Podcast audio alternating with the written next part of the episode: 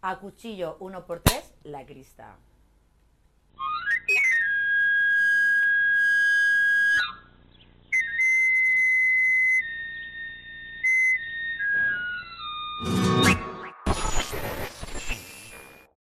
Eh, ¿qué pasa? Tercer programa de Cuchillo y hoy viene a visitarnos una chica que se ha hecho un par de, tatuajes, o tres o cuatro.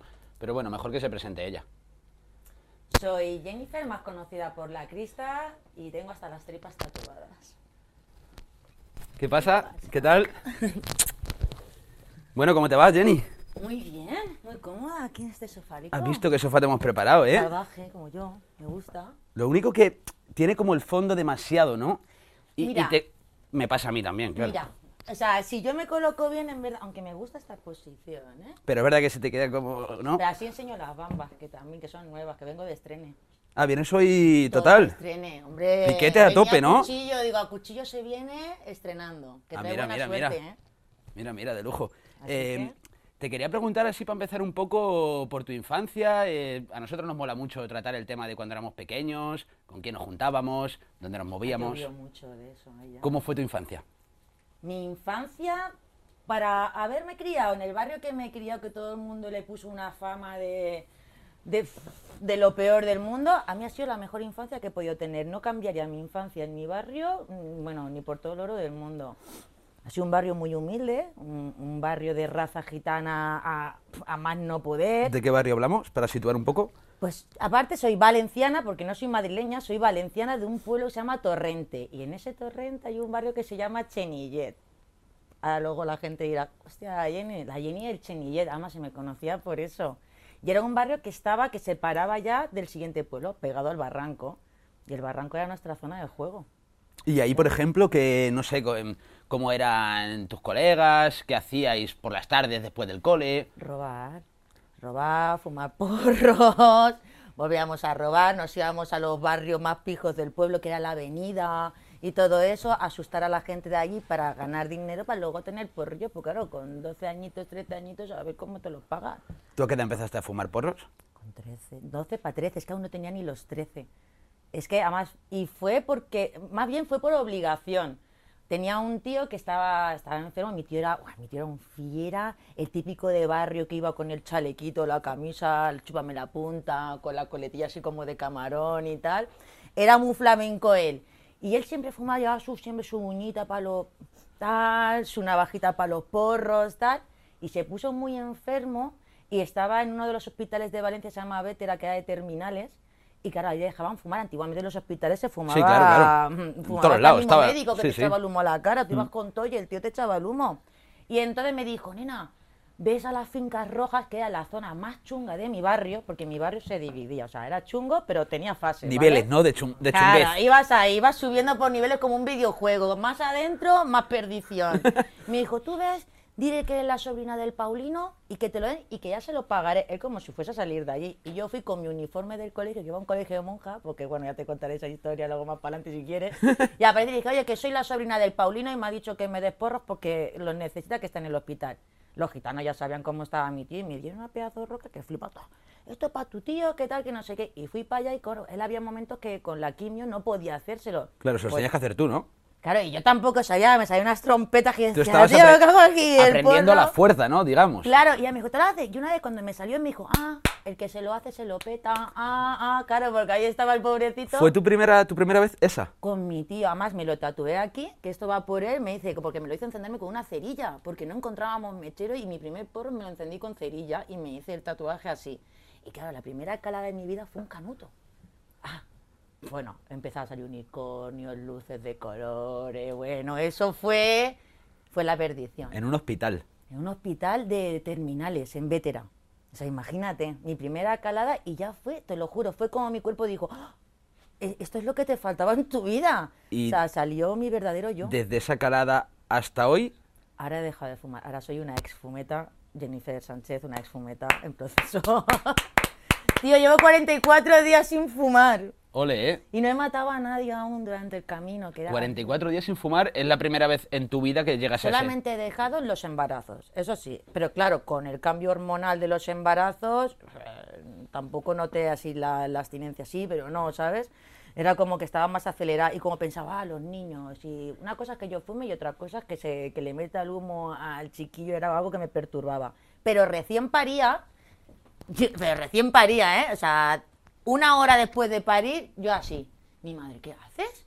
Digo, haciendo sentadilla, digo, ¿qué haces? Digo, a ver si me mal. Dice, ¿para qué? Digo, que me voy. Dice, ¿a fumar, hija de puta? Dije, sí.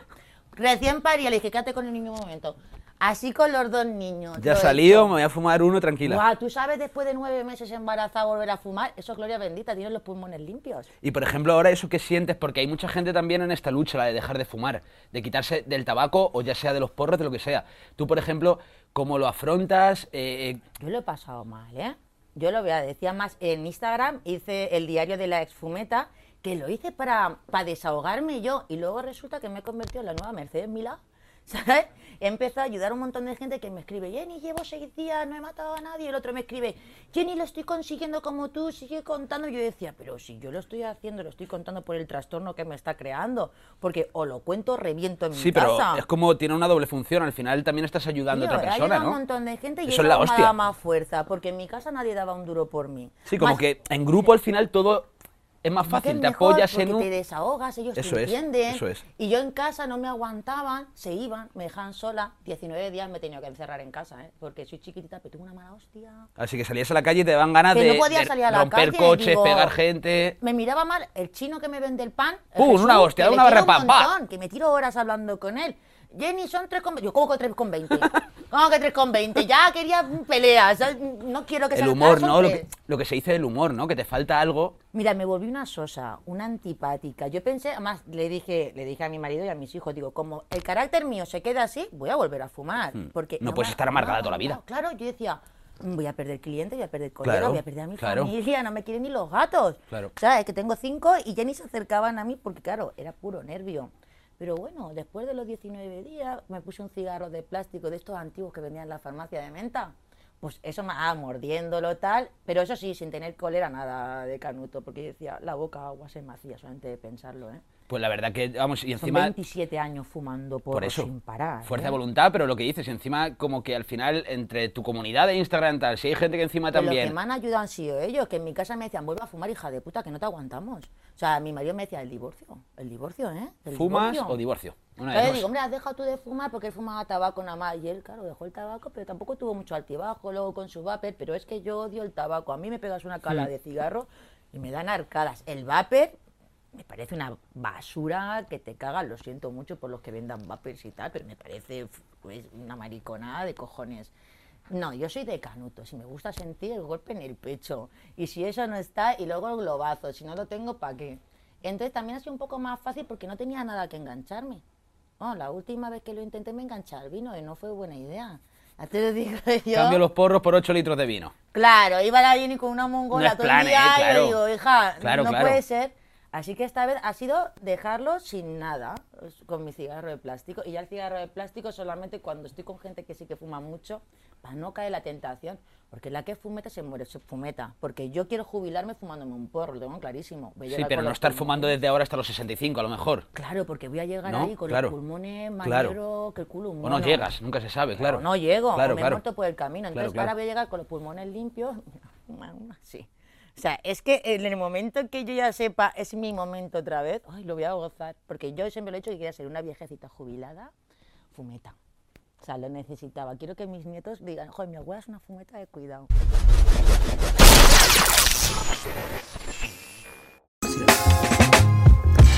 Pues me voy a abrir una calaca de estas.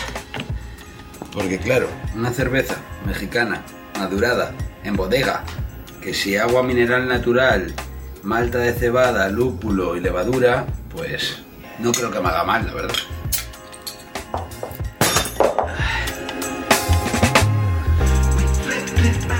Mmm, cómo se me derrama por el pecho. Calaca, la cerveza mexicana.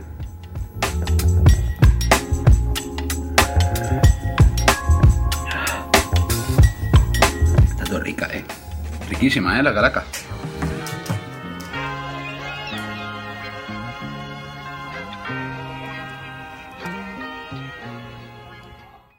¿Te vienes para, para acá? Yo me vengo a Madrid, Fíjate, ya había tenido a mi hija, ¿eh? porque mi hija mayor nació en Valencia y era porque yo estaba, me saqué el título de hostelería y turismo y toda la cocina porque yo soy de comer bien, ¿eh? Aquí donde me ves más seca que la mojama, mm, como como un puto vikingo.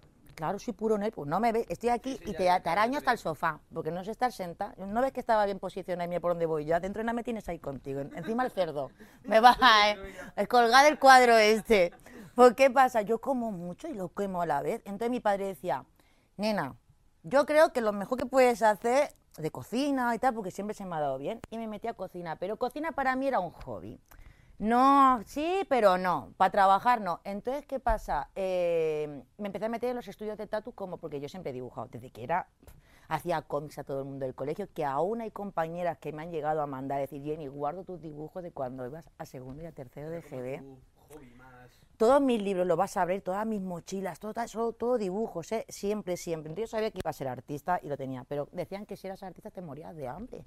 Mi padre me decía, eso no es una profesión, Jenny, es que ¿de qué vas a vivir? la típica de que se dice ahora de, de saber la de trabajar. Claro, entonces lo que me decían, es que te vas a morir, vas a tener que robar. Y digo, pues se me da bien.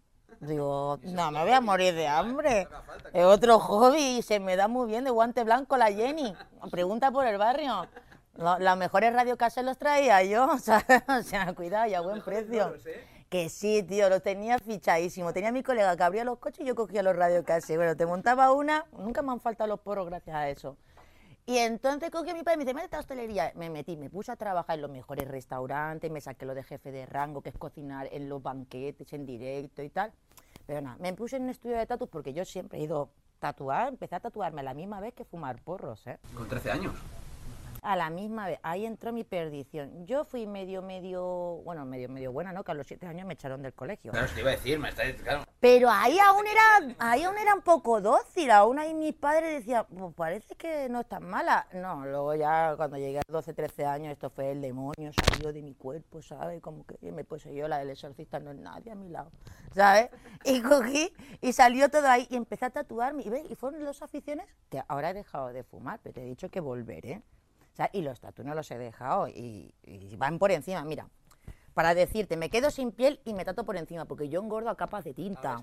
claro... claro, haciendo blast over, o sea, ya por encima de tatu, porque no me queda mucho hueco tampoco. ¿Cuántos huecos tendrías ahora mismo disponibles? Uno, dos, tres, cuatro, que siete, ocho huecos así. Mira, el pecho, las tetas, el toto, las rodillas, las plantas de los pies, esta planta, o sea, esta planta de la mano. esta la llevo. Y lo de cara, que de cara sí que no me pienso tatuar más porque soy muy presumida y me gusta maquillarme. Entonces, si meto mucho por aquí, ya me. Mira, hoy me maquillé y no me limpia los tatuajes y se notan, están capados con el maquillaje. Entonces ahí. Pero vamos, que va todo cubierto, ¿eh? Eso sé que el día de mañana. ¿Sabes cuántos puedes tener? No te puedo decir ni un número. Te puedo decir los huecos que me faltan, pero... Si los quieres contar algún día, yo me pongo aquí en bikini y te pone a contar y vamos haciendo el recuento. De otro, eso ya te pierdes al final. Bueno, y es que fíjate, y aquí ya tapando en negro y tal. Y encima va a ir en blanco. Bueno, es una locura. No te da la vida a contarme los tatuajes. Te puedo contar más los delitos que he hecho. que contar los tatuajes. Sí, los tatuajes imposible. Pues si hablamos ya de tatu, vamos a meter a Jaramillo porque también es tatuador. Sí, por favor. Más sé que sois coleguitas, así que... Además, yo, mm, gracias a venir a Madrid, me hice tatuadora. Uy, es que le quiero mucho. ¿Cómo Muy bien, con ganas de que te sentaras aquí a mí, la que me sentía sola. ¿Sí, no? Me sentía sola, no, ¿eh? pero el sofá es que es grande, ahora ya... Es como ahora ya llenamos, ¿no? Un poquito. Y a mí iba a tumbar, estaba a punto ya para llenar el hueco. Cada el sueñito. ¿Qué tal? ¿Te está tratando bien este? Sí, estoy contándole todos mis trapos sucios, en verdad. Estáis hablando de los delitos, justo, ¿no? Cuando entraba. Me habéis metido para hablar del eh, tatu, pero... Ah, para cortar ya el otro tema, que digo, al final de aquí van a tocar la puerta a los guays y ya verá la tontería. ¿Por dónde vas a ir la entrevista? Llevamos dos entrevistas detrás que es posible ya que toquen, así que hoy lo mismo lo conseguimos, pues ¿no? Esperemos que, que, sea después de que venga el siguiente, ¿no? Dinos algún delito así que tengas detrás. Cuéntanoslo aquí en Petit Comité. ¿Cuál de ellos?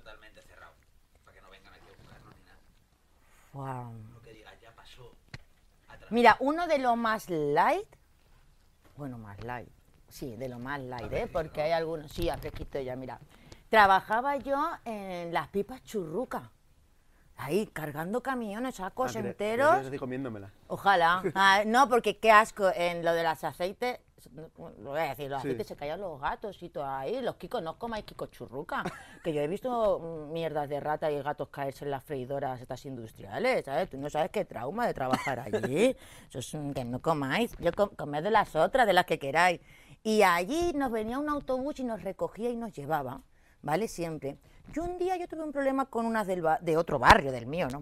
De otro barrio. Y vienen aquí las guays a pegarme a, a mi autobús, vienen, y me dice una compañera, Jenny, se han subido estas dos que te van a pegar. Digo, ¿que me van a pegar? Mira, después de 12 horas de trabajo, de estar cargando ahí, digo, ¿que me van a pegar? Digo, por la raza, la verás, me fui cara a ella. Una tenía primer down de judo, la otra era cuatro o cinco años más mayor que yo. Les metí un palizón en el autobús.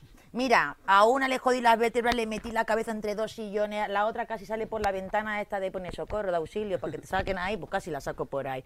El autobusero tuvo que parar en medio de la autopista para Eso dentro del autobús. dentro del autobús, tú no sabes la que lía ahí dentro. Digo, me van a venir a pegar estas dos retrasadas. Digo, vengo, digo, no habéis nacido aún para venir a pegarme. Llega el juicio, porque encima me denuncian ellas a mí por las lesiones, y la jueza empieza a darle la razón a ellas. Tal, y yo, yo estaba ahí recién paría, que mi hija tenía meses, tenía mi hija. Que yo fui con el canasto de la niña al juzgado. Me dice, no puedes entrar. Digo, "Pues, ¿quién se la queda? Digo, ¿quién quiere que se quede a la niña? Digo, si me habéis llamado, tengo que venir con ella y con la niña. Y tuve que llamar a mi madre. Y vino mi madre también al juicio. Y la jueza, una brava.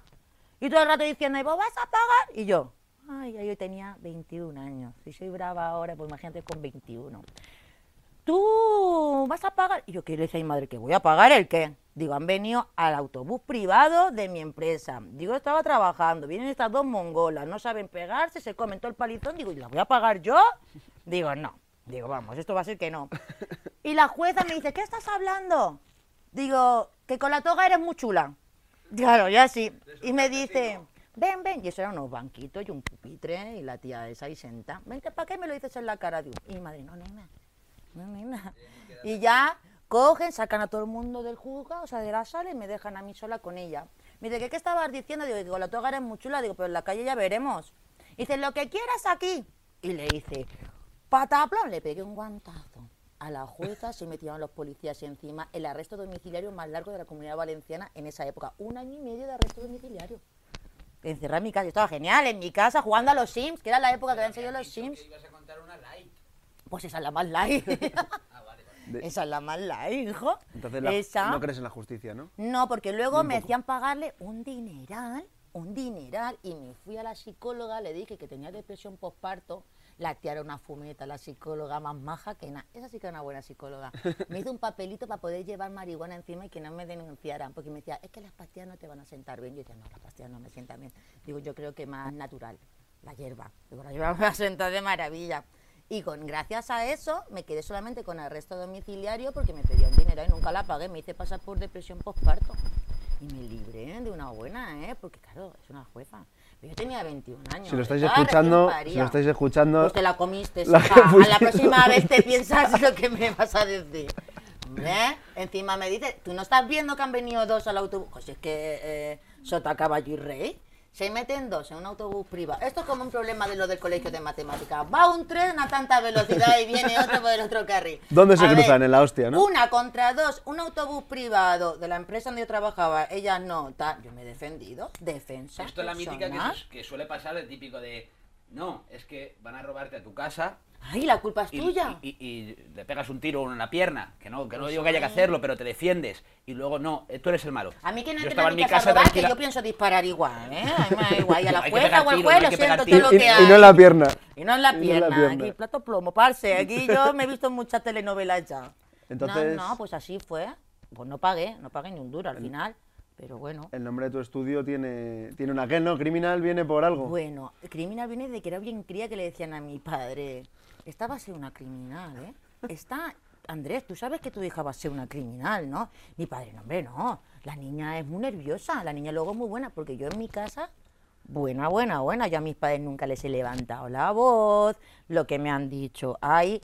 Hay veces que debatía porque me llamaban la abogada, que me gustaba debatir mis castigos. A ver, este castigo a mí no me conviene, vamos a hablarlo, La vamos a tal. Claro, yo a mi padre le hacía ojitos Hacía así, con carita de buena. Soy la única de cuatro hermanos que tiene los ojos como él. Claro, y mi padre decía, venga, va a ser que luego es más buena mi niña. Y venía mi madre y decía, no, la niña el castigo. Y yo, papá, con los ojos así como el gato de Rec. Papá. Entonces me gustaba negociar mis castigos. Está, iba a decir rumiando el cerdo, pero no sé cómo se dice lo que hacen los cerdos, sinceramente. ¿No? Sí, pero No no, sé, no sé qué nombre tiene. Así. Y es que, ya que has hablado de tus hermanos, te tengo que enseñar esta fotito. Bueno, mira qué pequeña, mi cara buena. ¿Quién se iba a pensar que iba a salir esto, eh? esto es el colegio Juan 23 que nunca llegué. Este era el de los mayores. Y Yo me quedé en los pequeños. Sí, pero mira Cuéntanos qué qué te provoca carita. esa foto. Ay, Al mucha ternura, porque yo a mis hermanos los amo con locura, sobre todo a mi hermana. Mi hermana, con mi hermana, mientras que yo he sido pequeña, nos hemos llevado a matar, ¿eh? Pero cuando se casó fue como dije, "Ah, que se va de la casa.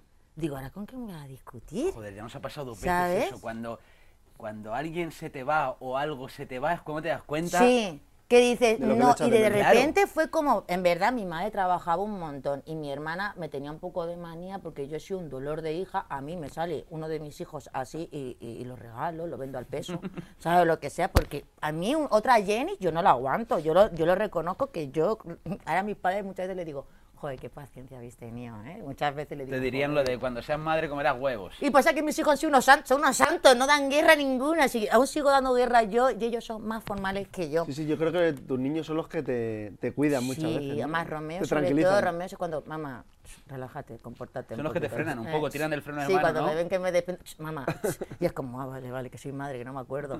Porque yo soy una adolescente con obligaciones, siempre le he dicho, ¿eh? y las obligaciones son las que me dicen, eh, y me relajan, ¿eh? La niña también. La niña pasa que la niña es un poco más canalleta, entonces la niña le mola verme en ese plan y es como que hay veces que me tienta... pica, ¿no? Un poquito. Claro, y luego ve que se me va la pinta, dice que no, que no, que no, que no. y ya se echa para atrás. Fuiste madre joven, claro. Con 21 años tuve a la niña. O sea, 21 años ya la tenía ya paría, recién parida. O sea, imagínate. Y esta pobre, es que mi hermana, pobrecita, tú no sabes lo que se ha comido. Aún me llama, Jenny. Lo que no me dice mi madre es ella la que me sigue llamando hoy, con 40 años que tengo en el papo, ya tiene 10 más que yo, y me sigue frenando. ¿eh? ¿Y qué recuerdas ahí con ellos de, de pequeños? De todo, que- porque mira, estos dos, Jero y Andrés, se llevan nueve meses nada más de diferencia.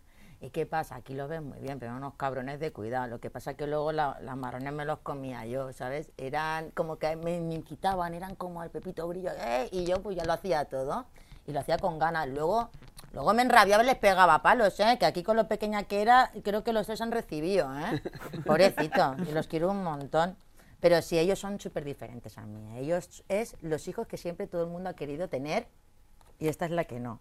O sea, la familia feliz hubiera sido así, ¿sabes? A lo mejor en tu casa la tienen puesta en un marco. Claro, escucha, ay, mira, no, no, te voy a decir una cosa que el otro día me enfadé con mi padre y me sentí súper dolida. Mis padres hicieron la boda de los 50 años casados hace poco, fue una boda rociera, mis padres son andaluces, entonces fue una, una boda muy así. Nos hacemos una foto todos en familia y mi padre veo que pone la foto en el WhatsApp y me da por mirar y me había cortado a mí. Me, eh, estaban todos ya a mí y digo, oye, que sería un dolor, pero la más guapa de la casa soy yo. Digo, ¿me vas a quitar? Me dice, que no me he dado cuenta. Digo, papá, ¿no te has dado cuenta? Me has cortado con... O sea, pero que me había A- a- A, cortado. conciencia, Sí, sí. ¿no? Con Estaba guillotina. él con sus... Él, mi madre, sus tres hijos y a mí se me ve un mechoncito del pelo como... Bueno, hombre, se lo dije, le eché una... Me, ay, me han Está matado. feo, ¿no? Que te corte. Digo, papá, ¿qué te he hecho? Digo, pues si llevo ya un montón de años fuera de casa, que ya no es lo... Antes lo hubiera entendido, pero ahora me sacó de la foto de WhatsApp, me dolió un Y montón. tu padre también le va a la música, ¿no? Mi padre... que tú, tu familia y todos habéis estado muy relacionados con la Sí, música. desde mi abuelo, el padre de mi padre, él era cantante, un cante de cante hondo flamenco, puro, una voz, bueno, rollo Juanito Valderrama, Rafael Farina, tal. Y mi padre es el único que ha sacado la voz real de mi abuelo. Y siempre, además, la música la tengo gracias a mi padre y a mi abuelo, ¿eh? por eso me metí. Sea, Claro, eso de pequeña, me imagino de que sería... pequeña. De a- mi padre me hacía aprenderme yo las canciones para cantárselas a él, para aprendérselas él en el coche. Y yo me las aprendía. ta- ay, Una canción, una canción que recuerdes que digas, joder, esta canción es... Mira, una canción que siempre me hace llorar como me la cante mi padre es del Junco, que encima lo conocí este verano al Junco y le dice que me, la canté con él llorando y tú ya, yo, ay, mi tío, le decía al Junco, llámame sobrina. y él llamándome sobrina. Ah, se le dio una botella de whisky así, ya me, me llamaba de todo. Claro, lo que quisiera. Y la de Te voy a hacer un regalo de, de Junco era una canción que cada vez que la canta mi padre, que estamos todos juntos y la canta, que lloro y mira que no soy una persona de llorar, pero la canta, mi- luego la cantó Junco y no le dije, me, la- me gusta como la canta Junco, Pero pero, mi padre lo hace mejor". padre me hace llorar, tú ¿y- no. ¿Y por qué te hace llorar ese, ese tema? Porque me la sí? canta para mí. Porque ya, aunque haya 50 personas delante y yo esté al final del todo, mi padre la va a estar cantando que y es me pa' ti. está buscando porque en el coche la cantábamos juntos, tal, no sé qué, es como que es algo nuestro. Los demás no, ¿eh? mis hermanos no y tal, pero yo con eso con mi padre, el tema de la música, además lo sabe, la más flamenca soy yo de mi casa y le tira. Me sé toda la de la pantoja por él. Y aquí creo que tenemos a tu abuelo, ¿no? Con un amigo suyo. El amigo era un fiera. O sea, mi abuelo es un grande, pero este hombre hacía, cogía troncos y hacía todas las figuras con una polla así de grande. Te lo juro, por eso mi abuelo me llevó y dijo, vamos a merendar con mi mejor amigo. Esto es en Cádiz, en Benalup, que es el pueblo de ellos. Y cuando conocí al amigo y empecé a ver todo, porque yo firmo con una polla, siempre, porque a mi abuelo llamaban el pito. Y yo pensé que era pues porque tenía el pito grande o gordo. Digo, ole mi abuelo, el pito que tiene que tener, que un pueblo entero le llama el pito. Y la nieta al pito, la nieta al pito. Y luego era porque tocaba el pito la chirigota de Cádiz. Eh, Y ¿sabes? joder, he presumido de polla en la familia. Claro, yo presumiendo y mi padre, pues nosotros calzamos justico, hija, que esto no es... Y yo todo el día vacilando, mi abuelo, mi abuelo es pito, imagínate, para que le digan el pito. entre la pierna, Que me llaman así gracias a él, la nieta el pito. Y claro, y cuando me llevó a ver a su amigo, y su amigo, todas las estatuas, tío, un- unos rabos así de grandes que le metía. o Tenía sea, obsesión, ¿no? Eran muñecos con el rabo por aquí. Hasta la Todas rodilla, todos. madera. ¿Tú sabes lo bien que me lo pasé yo ahí cuando fui con ellos a merendar y con mi abuelo? Mira, este fue el último viaje que hicimos juntos, porque esto fue en verano y la nochevieja esa se murió. Y él lo decía, o me lleváis al pueblo este año o yo no vuelvo porque yo ya sé que yo, qué tal. Y él estaba sanote, que estaba bien. Y ese año nos fuimos mi padre, mi abuelo y yo. Y mi padre era un rancio ahí porque él mm, estaba sin mi madre y él quería... Él siempre va con mi madre a todas partes. Son como los dos agaponi, no se saben separarse, ¿sabes? Si uno falta... Claro, y era como que todo el rato se quería volver a casa. Y nosotros no. Este y yo nos escapábamos a cantar a los bares. Uy, yo enseguida pongo la mano. Ay, si canta mi abuelo, yo te pongo aquí que nos pagamos las tapas bien rápido, ¿sabes? Y mi abuelo, que no pida, hija, que eso está feo. ¿Qué coño? ¿Qué tapitas. ¿Qué recuerdas de comer con él o qué le gustaba? Buah, jamoncito, jamoncito, queso del curado del bueno. Se me hace la boca agua. bravas, todo. Es que encima en Saliva. Cádiz la manteca colorada, la manteca colorada con zurrapa, que dirás tú zurrapa, Para desayunar. del culo. Qué A mí me bueno. gustaba para desayunar. eso. Mira las veces que hemos bajado para Andalucía cuando bajemos a Marbella a las convenciones y tal. Yo iba loca a todos los bares. Oye, mantequita colorada. Oye, mantequita colorada. Es lo único que me hace engordar. Y eso es de, de mi abuelo. Era un grande, ¿eh? Era un, era un cachondo y tenía una voz que flipa. ahí te viene lo de la música, porque tú al final estás ligada con tatu y música, podemos decir, modelo también, has tocado muchas cosas, Soy empresaria, la nueva Ana Obregón. Lo hago todo yo. Tengo como siete profesiones. pero en lista, ¿no? Claro, No, claro, no, lo no. tengo así, hombre. Y, con, y, y más macarra, ¿sabes? sí, sí. El lado macarra. Sí, Ana. Obregón era muy fina, Obregón- ¿no? Sí, Claro. pero también tenía algunas veces le salía una... Hombre, oye, que la Ana Obregón estuvo en el equipo sí. A, salía en los capítulos del equipo Hombre, A. un- Ah, ¿a que tú eso no lo sabías? Hace mucho, hace mucho que no quedo con ella y no sé. Pues cuentas, pregúntaselo.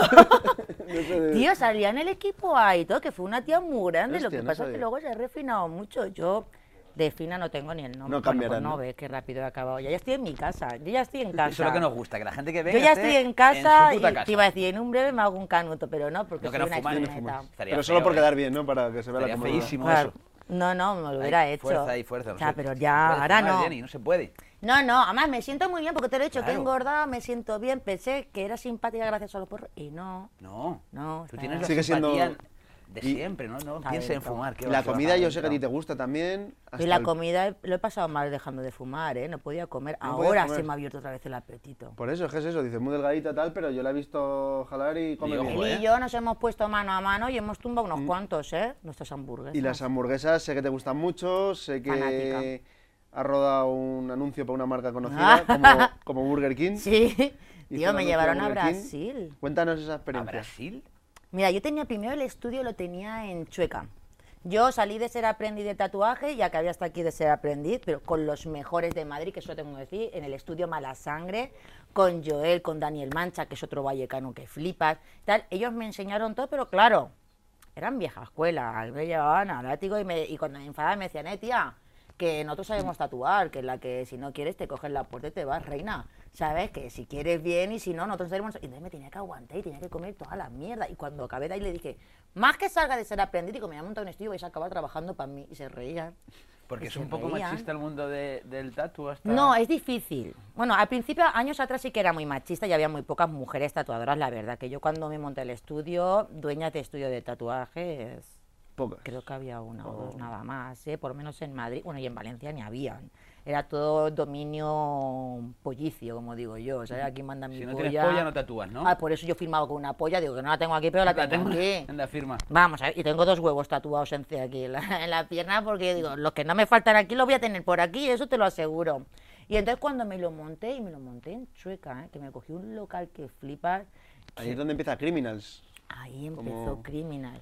Más no quería otro nombre. Y con el tiempo acabaron ellos tatuando en mi estudio. ¿Ah, sí? pero no lo soportaron. Me eres una hija de puta. Y se fueron. Era mala Enseguida. jefa. Mm, a devolver todas. Eh, claro, las que tenías guardadas, ¿no? En el bolsillo. Hombre, las tenía a fuego guardadas, ¿sabes? Y saltando el pergamino. Digo, Me acuerdo espera. que allí tenías en ese estudio un- una pared de como las comisarías para La hacer las sigo fotos. teniendo en el nuevo. No, bueno, la tienes en el nuevo, sí. Ese me la llevé, es lo único que me pude llevar allí y es la ficha policial y entran todos a... Para que todos hagan la fotito ahí con la ficha, Buah, la lo altura. deseaba tener. Fíjate que siempre me ha dado cosas, ¿eh? Cuando te meten ahí a hacerte la foto es como, me cago en toda mi raza ahora. Pero ¿qué? tú querías tener a tus, Quería a tus delincuentes fichados. ya han pasado policías cuando tenía la puerta abierta y veían me decían, tía, ¿nos podemos hacer una foto? Y digo, pues no, No, que no pues- es tan gracioso. Ah, querían hacer su fotito. sí, y no les he dejado. Para el Instagram. Anda, qué chulo. Digo, ¿no tienes tú una en la comisaría? No, que ahí no deja. Digo, pues aquí tampoco. Pues luego muy guay con ellos, ¿vale? Pero no les he dejado hacerse una foto, no, hombre, no. Digo, si quieres te tatúo y luego te haces una foto. No, hay que- ah, pues no hay foto. Pero sí que cuando la vean pasaban con el coche, pues, no Querían puedes. hacerse la fotito. Y allí pues, entonces sí que les mola. llegas a Brasil a grabar el anuncio con Amy James, ¿no? Yo no sabía que iba a grabar con Amy James. A mí me llamaron, Que no lo vinieron al sepas, estudio. un tatuador muy potente de allí. fue el que ¿En Estados empezó Unidos? con Cat Von D, en lo de Miami Inc., el calvito, que llevaba todo tatuado rollo japo y tal. Más yo fue uno por los que empecé a tatuar porque me apasionó ese hombre, pero como, aparte porque está para comer pan ese hombre, pero era porque explicaba las cosas, muy, era muy severo. Me acuerdo que la Cat D en esa época iba borracha porque la chica tenía ahí un problema y él fue el que la ayudó, le dijo, céntrate en el tatuaje y la- mira quién es ahora mismo esta mujer, la Cat Von D, si es que hace lo que quiera con el coño esa mujer, ¿sabes? Y entonces fue como que él fue como... "Ah, yo, yo necesito a alguien que me... Y luego apareció el Mancha. Daniel Mancha que me pegó unos latigazos porque... Te hizo joder, español aquí. Joder, Vallecano, ¿sabes? Fue más duro todavía, pero bueno, mira dónde he llegado y, y llevo mi negocio ya unos cuantos años largos que ya van para pa 10, 10 añitos, 9, 10 años llevo ya al estudio con la tontería. Con el estudio ¿eh? abierto. Ahora lo tienes en Vallecas. Claro, pero eso y en Criminal aparecieron un día unos cámaras, unos argentinos, nos han hablado de ti, que es muy fanática del McDonald's y yo, pero me voy a invitar a comer. Y me decía, no, no, venimos de parte de Burger King y no, yo no entendía nada. Así empezó la historia. Sí, me dice, claro, porque tengo la M del McDonald's tatuada y tenía el Big Mac, que ahora es una Big King, con la firma de Amy James ahí, ¿sabes? Y coge y me dijeron, mira, queremos grabarte, es como un documental, solamente es para Latinoamérica, tal, no sé qué, pero creo que si buscas en YouTube sale el, el, el El mini anuncio, anuncio, el mini pero anuncio no sale el vídeo completo, pero sí que sale un pequeño teaser ahí de lo que fue. Y me grabaron durante una semana en Madrid con mis perras que se llaman Happy Meal. Ahora solamente me queda Mil, nada más. Ahora estoy como cojita, pero salen ellas, sale mi estudio y tal. Y de repente dicen, nos vamos a Brasil. Digo, oh, a todo pagado. A Sao Paulo, digo, pues chicos, vamos, ¿no? a comer hamburguesa encima, me dicen. Digo, pues, ¿qué quieres? Vámonos ya. Y me Hamburguesas fui. y tatus, ¿no? Claro. Como, ¿Qué más quiero? Me dijeron, iba con eso, cinco ¿eh? personas. Te lo proponen así. Claro, yo decía, si es que no veo fallo. Mi marido me decía, Jenny, que te vas sola con gente que no conoces a. Sao Paulo, que te van a secuestrar. Y yo, ¿qué? me van a- me a devolver. Digo, me van a devolver enseguida. Digo, tú fíjate que salgo cara. Digo, tranquilo que me van a devolver seguro. Y me dijeron, ibas ahí con cinco personas diferentes de otros continentes, tal. Había, mira, es que esto suena feo. Yo vi- soy fanática de la película Ali G. Me encanta. Y de repente me dicen que hay uno de Mongolia. ¿Un mongolo de verdad? Y yo, a mí ni mi ni mi, a mí ni mi ni mo, te voy a comprar una bolsa de chuchi el mongolo. Mongolo no, mongol, me decía. Y luego decía, no, mejor te llamo chino, porque mongol es en valenciano, en vez de mongolo se dice mongol. ¿Sabes? Y yo digo, me caes bien, no te quiero llamar mongolo todo el rato. Y el nombre era muy difícil de decir el nombre. Entonces yo decía, el chino, el chino, y decía, no, chino no, mongolo. Y yo, y es que no te puedo llamar mongolo, hermano, digo, que, que me caes bien. Entonces estaba el mongol, el de Italia, un chicano de Estados Unidos, de Los Ángeles. Pero chicano, chicano, no estos que se visten ahora, rollo así. Un chicano de pura cepa. Un italiano y el de Brasil que estaba ahí. Y yo, cinco hombres y yo. A ver, tú imagínate la que se lió allí, no la pasé- ninguno hablaba español, nada más que el chicano. Ah, con el todos hablaban en inglés. El italiano me manejaba con él porque el valenciano y el italiano es muy parecido. Y gracias a eso, y encima era un tatuador súper conocido que, y, bueno, yo te enseñaré quién es, que ahora mismo no me acuerdo cómo se llama, pero tiene una empresa en Italia que es una de las más conocidas del tatu porque hace exposiciones de obras de arte, pero con gente tatuada. O sea, la exposición está vacía y sienta a gente en los stands tatuados.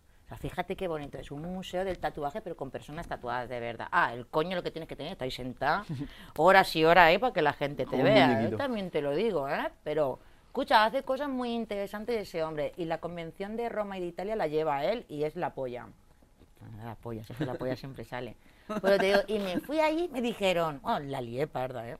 Porque no No encontraba jodas, por- no me lo creo. Yo no me lo es creo, que ¿eh? yo tengo un amigo piloto y me dijo, Jenny, aunque son un montón de horas de vuelo y vas en el vuelo de Air China, vas a volar con los que vienen de Shanghái, haciendo escala en Madrid y tal, todos chinos, y yo y dos argentinos. Y me dice, llévate una chustita y en el avión haces unas cuantas cositas, esos secretos me los guardo para mí y yo me lo fumé. Yo me lo fumé en el cuarto de baño del avión. Y dijo, guau, llegamos al, aeropuerto de Sao Paulo, llegan dos militares hacia mí y me, me hacen así, que me vaya con ellos. Digo, ¡ay! ¿Me han pillado? ¿Me han pillado fumándome el canuto? Digo, cuando pilla el piloto lo reviento. Digo, que me había dicho que se podía y que no. Digo, pero si no olía, si olía más a los pies de los chinos que, que el canuto que me había fumado. Pero digo, ya la hemos liado. Los argentinos no se dan cuenta, siguen andando y se van. Y yo, ¿qué hago? Y hablaban portugués. Y yo, no, portuñol, que me han dicho que el portuñol es parecido a portugués con español. Y yo, sí, sí, vente. Y me llevan a un cuartucho. Ah, caga, te lo juro, el coño lo tenía aquí palpitando. Yo digo, ya no vuelvo a casa, y mi marido me lo estaba avisando. Yo, ¿para qué me vengo, Jenny? Yo ya caga. Y era para preguntarme que qué música escuchaba que habían hecho una apuesta entre ellos. Mira. Mira, no sabía si chillar y digo, no, porque van con las armas, digo, me van a liar una. Y yo decía, ¿qué voy a escuchar? Digo, pues flamenco, cabrón, camarón, digo, no lo ves. Digo, no sabes quién es, digo, pues búscalo en YouTube. Y tal, y ya de repente los argentinos se dieron cuenta, volvieron a buscarme, preguntaron, y dijeron, no, tienen un cuartucho, claro, los argentinos cagados, madre mía, la que hemos traído. Querían que ya- vacilar un poco. No sé si querían ronear, meterme el pijo o qué, pero me cagaron viva. O sea, que de repente baje después que yo me había fumado mi chustillo y digo, ay, qué guay. Por lo menos, mira qué tal. Y vienen a por mí directamente un montón de gente bajando, un montón de chinos y yo. Y me paran a mí. Claro, digo, no había otro. Yo que había fumado para bajar con los ojos igual, pues no. Me pararon, ya me llevan para allá y ya le digo a los argentinos, tío, yo necesito buscar porros aquí. Yo, si queréis que grabe el anuncio, yo tengo que fumar. Y tal, me dice, mira, tienes un chofer que te van a poner para ti un lujazo. Dice, "¿Y tienes 250 dólares para gastar. Gasto todo lo que quiero. Digo, en porros. Digo, no quiero nada más. Digo, si me vais a poner todo, yo solo te quiero porros, ¿Pero quién ¿sabes? pagaba ahí? ¿De dónde salía el dinero de todo De eso? la, de ¿La agencia que de fuese la o- productora, de la productora, una pedazo de productora que flipa. La gente empezó a comprarse cositas para llevarse. eh, está en Sao Paulo y me he acordado de ti. Está en no sé qué. Y yo decía, a mí llévame al barrio más chungo, que esos tienen que tener porros seguro. Unos porros de mierda. Pero bueno, encontré, mm, no hay menos. Digo, si es que no tienen. No había, ¿eh? Encuentro y luego me dicen los cámaras. Píllanos a nosotros también, digo, anda, los Se quieren apuntar. argentinos, claro, digo, porque se monte dos más en el coche, digo, que nos vamos a meter en un barrio bueno. Y el chofer me decía, Favela, favela. y yo le decía, sí, sí, no, no, no. Sí, sí, digo, si yo soy del Chenille. Tú pregunta por ahí, la Jenny del Chenille, me va a decir Pregunta a la favela allí. Claro, va a venir tú. Digo, si yo me crié en algo así. Yo conseguí porro, me hice amiga de los de las favelas de allí, de puta madre. Aparezco con porro, y todo, ah, las habitaciones. Digo, eh, digo, ¿dónde vais? A nuestra habitación, digo, a fumar a la mía, con las ventanas cerradas y vamos a hacer un submarino aquí que te caga. Digo, porque esto no tiene pinta de pegar mucho, digo, por lo menos que yo duerma en mi salsa, con el jet lag y todo. Digo, yo no, yo necesito anestesia, yo no me voy a dormir. Pues no me dormí. No me dormí, yo me fumé los porros me puse, porque yo soy muy limpia, aquí donde me ves, me puse a planchar la sábana, a limpiar las cosas. Es que no me dormía y me vienen los del hotel. Pom, pom, al día siguiente. Digo, ¿qué pasa? Que qué me pasaba, que si no me gustaba el hotel, qué tal. Y digo, que sí, digo, es que no me puedo dormir. Digo, la tele está en portugués, los Simpsons en portugués. Digo, no me entero de nada. Digo, mm, digo, Homero, no era sé. Homero también allí, Homero, sería Homero, Homero, no ¿no? lo Como sé, eh, está- no lo entendía, te lo juro por mi madre, que era súper raro, hablaban súper rápido, intentaba, intentaba pillar algo y no pillaba nada. vinieron y me trajeron una cesta así de comida, de fruta, de porros no había, yo buscaba digo, no, un botecito. Un detallito, ¿no? No sé, le he dicho que no puedo dormir, te he hecho el gesto tres o cuatro veces, tío. Y me trajeron mi cesta, pero que no limpiase, que no hiciese nada. Y me dijeron, y mira que la habitación es muy grande. Y yo dije, bueno, así que había puertas que yo ni había mirado ahí porque no me cuadraban dentro de la habitación. Lo abro y veo una piscina y un gimnasio. ¡Oh! Llamo a recepción. Digo, oye, digo, pero ¿cómo si es así? Digo, porque mi habitación no tiene cerrojo y se comunica con el gimnasio y la piscina del hotel. Y me dicen, no, no, es de tu habitación. Digo, ay, la Jenny del Chenillo del pueblo, me cago en mi estampa gitana. Hostia, la De Jenny, paleta, eh, ¿no? su- das- De paleta total. O sea, fíjate cómo era la habitación, que tenía una piscina para hacer largos. Era una piscina súper larga, todo encristalado. Con Para una persona, ¿no? Que entras Para tú y a nadar. persona, ya está, para ti y para tu huevo en remojo. Hostia. Y ya está. La, ah, el gimnasio no dice nada. La- en, el agua, en el chenillete eso no existe, ¿no? no existe. Oye, pues eh, había un mecánico que tenía una especie de contenedor de estos de... Pa' nada, y nos bañarse, lo ¿no? llenaba de agua para nosotros. Ha- con el Hace la misma función, nos ha Claro, jodido, eso Con sí. los laterales oxidados que si te tocaba... cosa es mojarse en verano, ¿no? mía, claro, y todos los niños metidos en el contenedor del mecánico porque nos lo llenaba de agua. Eso lo teníamos. Pero esas piscinas para echar largos, ¿no? Y yo flipé. Ah, llegamos el día de rodaje, nos despiertan a las 4 de la mañana y nos dice comer fruta. Porque hoy vais a comer muchas hamburguesas y así tenéis capacidad para más. Muy buena. Y yo digo, bueno, recién levanta tampoco me iba a comer un jabalí. Digo, pues bueno, me como la fruta. Nos llevan allí, viene una cocinera de no sé dónde, eh, colocando. Chica, la hamburguesa rápida y pónmela ya. La tía ahí que parecía que la estaba Para dibujando. dejarla bonita, ¿no? Para anuncio. Sí, ¿Sí la ves? Eso no lo, eso no lo hacemos Babeando. nosotros, que luego verás, que hoy no lo hemos traído aquí, pero Yo ahora tengo lo hambre, verás. eso te iba a decir, tío. Digo, ya me falta. Ahora Yo cuando- ya tengo, te he dicho que me comí una tostadica en amante. En cuanto salgamos de aquí, vamos al William Burger, competencia que no tiene nada que ver, porque esto tiene una calidad que flipas, el William Burger. Tú sabes que tú y yo siempre hemos sido, él con él y yo nos hemos juntado, no hemos comido ni McDonald's, ni Burger, Habéis ni sido nada. calidad. O Siempre cocina, buscamos- o cocina Claro. él, o buscamos las hamburgueserías de los sitios que hemos viajado a dar nuestra puntuación. Algo potente. Pues eh, nuestro patrocinador William Burger, ya verás, ahora la vas a probar. Qué guay. Vas a flipar. Allí Ahora es que no hace falta, mejor. no hace falta Ahora que ya es la hostia. Que pongan un poquito de estética ni nada, ya verás. Así que- Ahí salen directamente. Ya verás, hay una, hay una que puede que chorre ¿no? queso. Pero, Según la vende de cada uno. ah, para, a mí me gusta que me Puedes pedirla con una taza de queso por encima para que te chorre bien, ya verás. Ahora después vamos. Qué contando, guay, yo de contando. ya verás cómo va a volver el outfit nuevo No, para le casa. pedimos babero, le pedimos babero. Ay, tienen babero. Seguro. ¿Tiene Sino que me dé un mantil o Eh, algo. yo con el tema de las hamburguesas, por ejemplo, el día que más hamburguesas te has comido, que has dicho, guau, hoy- Ese día, el día del anuncio, Rodaje. que casi les vomito en la cara, que me ¿Cuántas hicieron comerme ¿Diez? seis, ¿Seis? Big King, así sin beber, porque decían, no, A sin agua ni Coca-Cola ni nada para que no te hinches. Claro, la primera de las Madre 5 mía. de la mañana eran las 3 y pico de la tarde, porque esa tía hacía malabares con, lo- con la carne, la estaban para arriba, la braseado tenía que estar, y yo, entera, hija puta, ponla ahí si ya está hecha, mientras que no sangre, porque a este sí que le gusta más, a, a mí me gusta como una suela, una zapatilla. a ¿Ah, sí? me gusta- Eso está feo, ¿eh? Comer. Ya lo sé, siempre en Y nuestra te zampas seis de eso que se te quedará aquí. Claro, y sin Coca-Cola. Porque yo me encanta. Nos dicen por ahí que... Y le digo, niño, digo, a mí darme algo de beber o un canuto, digo, porque no sigo no- esto la no primera pasa, me la ¿no? comía así y me dice, oye, que no Tranquila. nos ha dado tiempo a grabar a todo. Y le digo, a ver, esa la entendíamos, ¿no está en otra? Toda la tía había preparado 80.000 ahí. Yo digo, ¿para qué tanto? Digo, será para todo el equipo. Para todo el equipo, era para nosotros. Otra, me la coma despacio. Yo digo, wow, aún tenía hambre. Digo, sé que me caben, tres me caben bien. Me la como. Joder, que mal suenan todas las cosas que estoy diciendo que me chorré, tres me caben bien. Es que la como. la- me las como, que te cagas, así, racimo uva. No, El doble sentido. claro, hago así, me la como la segunda, nos graban. No está en la tercera. Digo, oye, esto se queda aquí, ¿eh? Digo, estoy que me ahogo. Digo, de verdad. Y me dicen que no. Y ya miro al chicano que el que me entendía, digo, me voy a cagar en sus muertos poco rápido, digo, ya verás tú dónde van a ir las hamburguesas. Me traen otra, digo, ah, que no tenéis tomas suficientes. Digo, que no habéis tenido tomas suficientes. Me digo, pues mira, o me traes una Coca-Cola y un canuto, digo, no, no me la como ni grabáis más. Digo, os vais a quedar con lo que hay. Y me dicen que tal que no. Amenazando. Y cojo con todo mi coño y me voy al cuarto de baño y me encierro como una niña pequeña. Y digo, ¿y pasarme wifi? Claro, estaba en Sao Paulo, no tenía datos alguno y yo quería desahogarme con mi marido, estaba enfadada. Yo que me deis wifi a los argentinos, a los argentinos pasándome wifi. Y yo cojo el móvil y empieza mi marido, les voy a reventar la cabeza a todos, me cago en sus tripas, digo, como salga para afuera les pateo la cabeza, digo, porque se piensan que soy un pavo, como salga les reviento. Bueno, maldiciendo en siete idiomas, empezando por el arameo.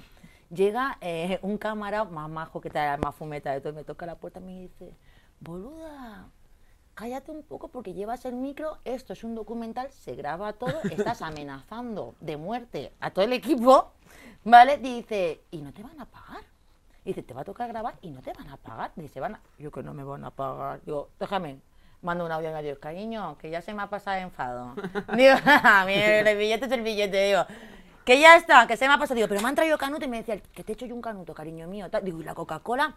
Que han ido a buscarte la Coca-Cola. Bueno, pues ya me traen mi canuto, que me lo fumo dentro del Burger King, porque dije, no, que no voy a salir ni a la calle, que estaban los policías y ahí la gente chunga, ¿eh?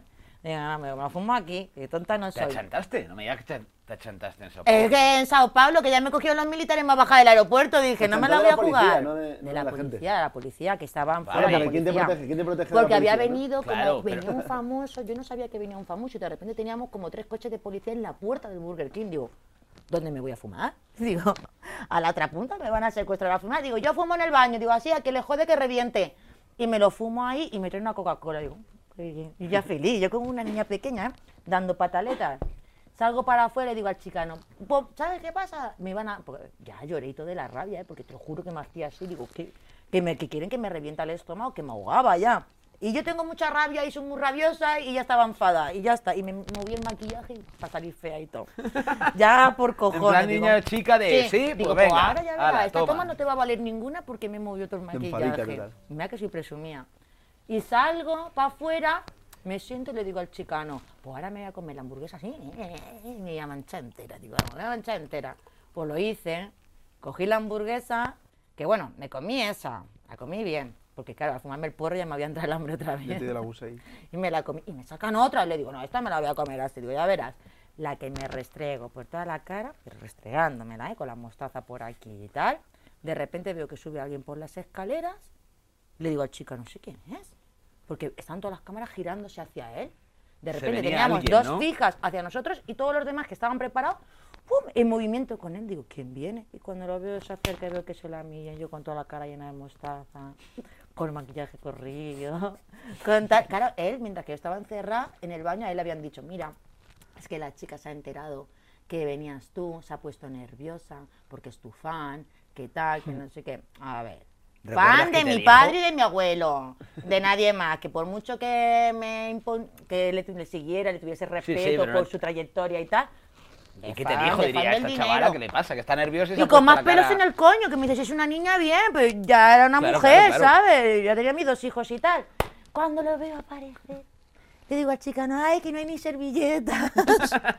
claro, él viene directo hacia mí. Mira, yo limpiándome así en el chicano, digo, déjame que me limpie en ti. Con su camiseta, ¿no? Trae la camiseta, se niño. acerca, tal. Cuando Joder. me dicen lo que le habían contado y viene él y me lo cuenta, porque él habla español y hebreo. Porque como vive en Miami, el español lo manejaba bien, pero él con su familia hablaba hebreo. Hebreo. ¿Sabes? Eh, no hablaba ni inglés casi. Y coge y me dice, me han dicho, ¿qué tal? Digo, ¿qué te han dicho el qué? Dice, que eres fan y te has puesto a llorar. Digo, digo, mira, ya se me quedó la tontería. Digo, que no, que no, que no llora por eso. Digo, que me comió como siete hamburguesas sin Coca-Cola y sin canutos, colega. Digo, me estaba ahogando una úlcera que me estaba saliendo en el estómago. Digo, y he dicho, me traían Coca-Cola canuto, no salía. Digo, que no, digo, yo no sabía ni qué estaba. Digo, me entero ahora, que encantada. Digo, ya, que encantada, la Encantada, verdad. ¿quieres que- una hamburguesa? Claro, digo, ¿quieres una hamburguesa? No, a él le trajeron filetes. A ver, digo, ¿este no come burger? No. O sea, está anunciando burger, digo, le pusieron unos entrecódigos, chica. De eso me como 100. Claro, pónmelo, que las Y hamburguesas aparte me de esto, por ejemplo, que estás hablando, después has vuelto a hacer más cosas relacionadas con tema de... Porque ahí, en realidad, ¿qué estabas haciendo? Como, digamos, de modelo, de actriz... No, estaban buscando a gente fanática de McDonald's para convertirlas de Burger King, porque luego él nos tatuó y nos hizo la coronita de Big King y yo le pedí la, la firma porque dije, me decía, si nunca he firmado a nadie en la piel, digo, pues sí, chico. Ahí ibas como Sí, fanática, claro. No me das envidia, ¿eh? No, nosotros somos, me mira, un envidia. burguesote. Esto es una Whopper. No, no, Whopper no. No, esa es Lleva una de queso y con jaramillo. tal. Es más bonita. La mía es más chiquilina. Mira, luego en Brasil me hice un tatuaje allí con los directores del programa, que luego les caí súper bien con toda la guerra, que, es que luego me hago querer. ¿eh? Que no. Claro, la guerra y luego al Y me final- puse lo de Sao Paulo y ellos se pusieron CTM de Criminal Statu Madrid. Luego, donde yo sí sé que he salido también, en Élite has salido, en la serie En Élite. Élite también me llevaron, me ten- tenía que hacer de tatuadora. Siempre suelo salir en todos los videoclips, en series, cosas así. Siempre me gusta salir de lo que soy, porque puedo hacer mil cosas como Laura Obregón, pero en el fondo yo soy tatuadora, yo soy artista. Entonces le digo, sí, sacarme como queráis, pero con mi máquina en la mano. Que no digan, y esta payasa que hace. No, yo soy tatuadora, si me quiere, me quiere puesto. Entonces me tenía que hacer como que tatuaba y luego como que drogaba a la gente, metiéndole rulas en la boca. Y era como, bien, tampoco se me da tan mal, creo que también tengo experiencia. Y iba haciendo eso, la pero rana, ¿no? pasé guay, ¿eh? la verdad, en ese rodaje estuvo guay. Eh, yo tengo una pregunta, a lo mejor es un poco de, pues, no manejar como vosotros el tema del mundo del tatu, pero por ejemplo estoy viendo que últimamente en muchos eventos que se hacen, ya sea relacionados con la música, o puede ser una feria de, yo qué sé, del jamón, de repente llegas allí y te encuentras una persona tatuando. Porque el tatu es arte. Es que es arte. Antes estaba súper vetado en todos los lados. Era como si tenías. ¿Verdad, Jaro?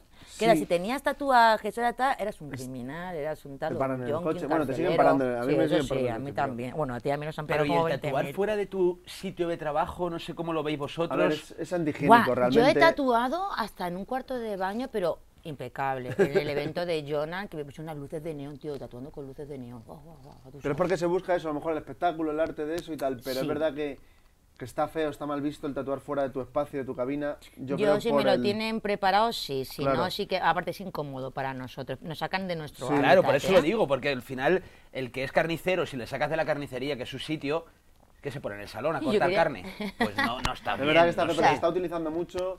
El tatu ya se tatúa Para rollo mundo. performance. Sí, también ya se tatúa todo el mundo. Ya no, no es tan se- sectario, digamos. Ahora ya hay gente de pija o de clase. Ahí está. Mira, antes bien, era los tatúa. tatuadores, antes, son los que podían ir tatuados, eran los futbolistas. Hmm. Ah, eras futbolista y vas tatuado hasta aquí, estabas en la No pasaba moda, nada. eres un Era, era como normal. Tú vas igual de tatuado que ese fatal, futbolista y tú eres un puto delincuente, no tienes trabajo, no tienes que tener dinero. Perdona, a lo mejor te entierro en billetes, ¿sabes? Digo, ¿tú qué sabes? Porque te puedo decir una cosa, a mí nunca me ha faltado el pan con mi máquina de tatuar.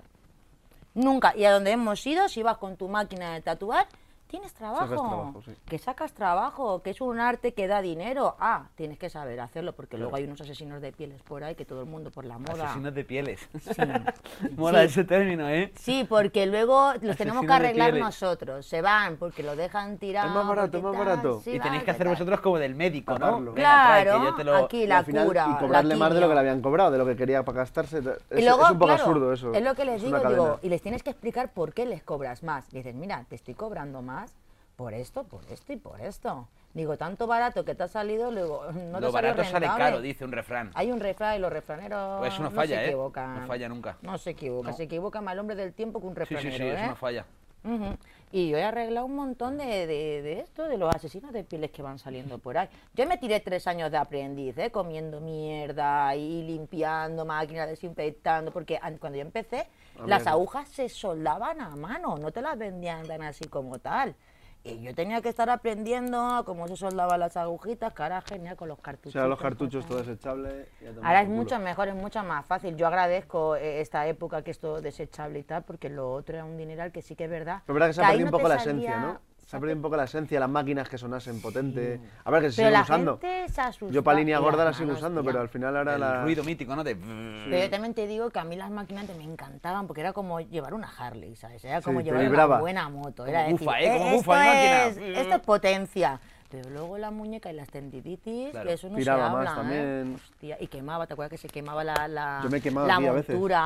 Y yo También. tenía, mira, yo aún tengo aún restos de marca de las máquinas antiguas, de que quemarme la mano, de estar tres horas tatuando y eso chicharrar, ¿eh? Yo nunca había visto a nadie con la palma tatuada. Mm. Porque ¿Es porque duele mucho o porque no se suele hacer? No hay melanina, entonces cuesta más que se quede la pigmentación ahí. Y a mí esta porque lleva años, ¿eh? que a mí me lo hizo el que me- uno de los que me enseñó a tatuar, Joel, que es uno de los mejores. Y punto a punto. Para que se quede bien, porque si no rajas... y no tiene que ser perfecto. Como te lo quieran hacer perfecto, eso que salen ahí. Ahí no puedes que te- tirar ahí como lo típico, Sí, ¿no? puedes Tienes que- tirar, pero, se va a no va a borrar, se va a Se borrar. va a borrar. Esto tiene se que borra. ser, tienes que romper la piel, tienes que romperla y que se quede. Y va punto a punto. Mira, sí que hay zonas, si te fijas, que sí que ha perdido, Ah, que sí, tal, sí, pero sí. nunca me lo he querido repasar. Pero ¿ves cómo se ven los puntos? Es una pistola, punto, ¿no? punto. Sí, es una Berlinger. Y la Que tengo igual en casa. Tengo la réplica en casa también. Me la regaló un cliente. Y a tamaño y todo. A mí es el que me ha sorprendido porque al final los estás habi- Y habituado esta a no la tengo porque tengo que dejar de tatuar porque para la curación, porque tienes el cura, la curación es la parte más aparte de un buen tatuador es la curación. ¿sabes? Entonces esta no tengo tiempo nunca de hacérmela porque digo, ¿cuándo paro ¿Cuándo de lo hago, no? tatuar para cuidarme la palma de la mano? Pero bueno, Es el trozo de piel que me queda para el día No, de mañana. uno de los siete sitios que me han Cuando, dicho, ocho. cuando paras para tatuar es con tu... Tienes también un sello ahora musical también. Criminal Sound, Criminal siempre con Sound. Criminal por delante. Y también ahí yo sé que le estás empeñando tiempo últimamente. Le Sí, estás dando mucho tiempo. lo estoy haciendo dentro, lo hice dentro del estudio para que poder combinar las dos cosas, porque no quería dejar de lado el tatu. Y si me tenía que ir a otros estudios a grabar, era no poder tatuar, tener que pararme de citas, tal, pérdida de dinero, lógicamente, si te quitas menos haciendo. Entonces, si me lo montaba en la cabina de al lado, insonoriza todo el estudio, eh, tal, yo puedo estar tatuando y luego tengo a mis productores al lado. Ahora estoy empezando a aprender a producir también, porque no quiero tener una habitación que no sé utilizar. Me parece algo súper absurdo. si, si- no está el productor, no se utiliza esa, esa habitación. Es difícil, ¿eh? También, ¿eh? Es como el mundo del tatu. Yo me siento a veces una intrusa, pero digo, lo siento. Pero estoy aprendiendo. Yo no estoy cobrando ni estoy haciendo nada. Estoy aprendiendo. Cuando ya sepa bien, bien, bien, empezaré a producir. Mujer emprendedora Que te has cantado, 100%, ¿eh? Que te has cantado, amigo. Algo, algo hay por ahí. tema. Sí, sí, te tengo que hacer algún temita. El primero que, que grabé yo Venga. de mi ser te lo hago a ti. Me voy allí y lo hacemos. Ojo, Jaramillo, Eso ¿eh? Ahí... Firmando Sí contrato sí. aquí. Firmando contrato. Está grabado, ¿eh? Está grabado. contrato. Tema, tema para cuchillo, así ya tenemos derechos de ahí, Vamos porque a hacer si un no, tema para el programa. lo hacemos, Luego mira. nos tiran la cabecera abajo, que si sí, que si lo otro, tú. pues mira, de esta forma ya. No, no, no, pues así. y- Y si Ah, nos ¿habéis tiran la cabecera, decimos, mira, La Jenny. Habla con la la Jenny. Jenny, del. Habla con la Jenny del Chinillé que se va a presentar a tu casa y va a flipar, ¿sabes? Es nuestro sello, es nuestro que sello. sí, sí. ¿Qué te gustaría hacer eh, ahora en un futuro? Tanto en el tatu como en la música, como en tu vida. Dime algún proyecto así que haya de futuro, algo que tengas ganas de... Proyecto de futuro, hacer. quiero hacer eventos. Esto lo hablamos una vez tú y yo. y se Eventos musicales. ¿no?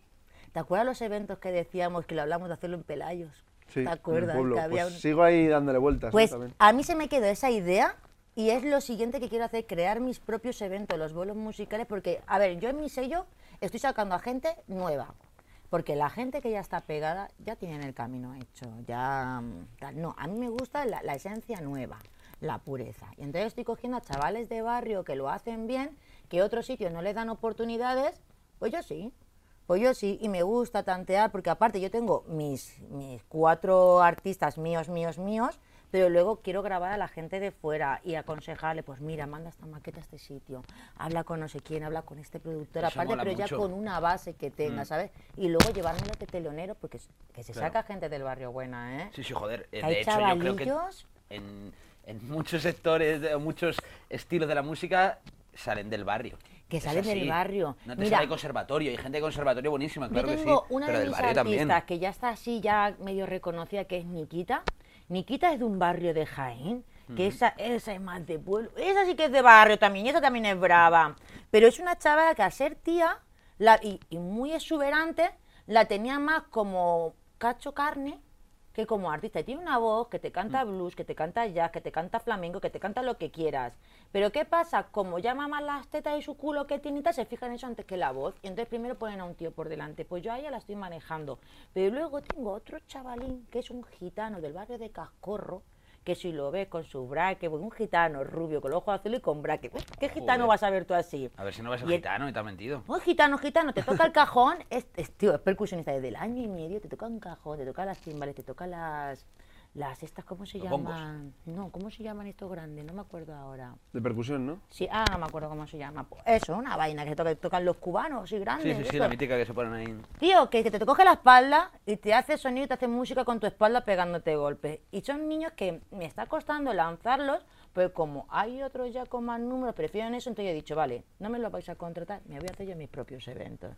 Y ya te digo yo que los sacaré. Y es una idea que hace tiempo la hablamos, pero como está liado con otras cosas, aún no he podido. Pero es lo siguiente, ¿eh? al Sí, pero yo- es delicado el tema de la música por eso, porque Sí, al es difícil, ¿eh? son modas, luego tiene que gustarle siempre, al final para que algo pegue tiene que estar en el público ven- infantil realmente, que es el que mueve YouTube. El comercial, claro, eh, tienes que tirar al comercial porque aquí en España tienes que tirar por lo comercial, porque Mm. luego te vas a Argentina, puedes hablar de lo que quieras, de los Porque temas y tal, La y luego se pegan aquí. Pero la música buena de verdad, yo creo que no es comercial, es decir, No. la música que de verdad te genera un sentimiento o te genera un placer al escucharla, es música que viene de un drama, yo creo siempre, vamos, desde el flamenco, el rap o tal, las letras con sentimiento, o Con- el rock, tiene un sentimiento que yo creo que es gente que ha No tenido que vivir ese drama claro. para crear esa canción. Y tienes que saber transmitirlo y tienes que saber venderlo. Todo es un producto. Pero eso no llega a vender, Y es si no es creíble, son gente de barrio. ¿Qué tal que te van a cantar? Otra cosa que no voy a decir canciones para no quedar mal y echarme piedra a mi tejado, pero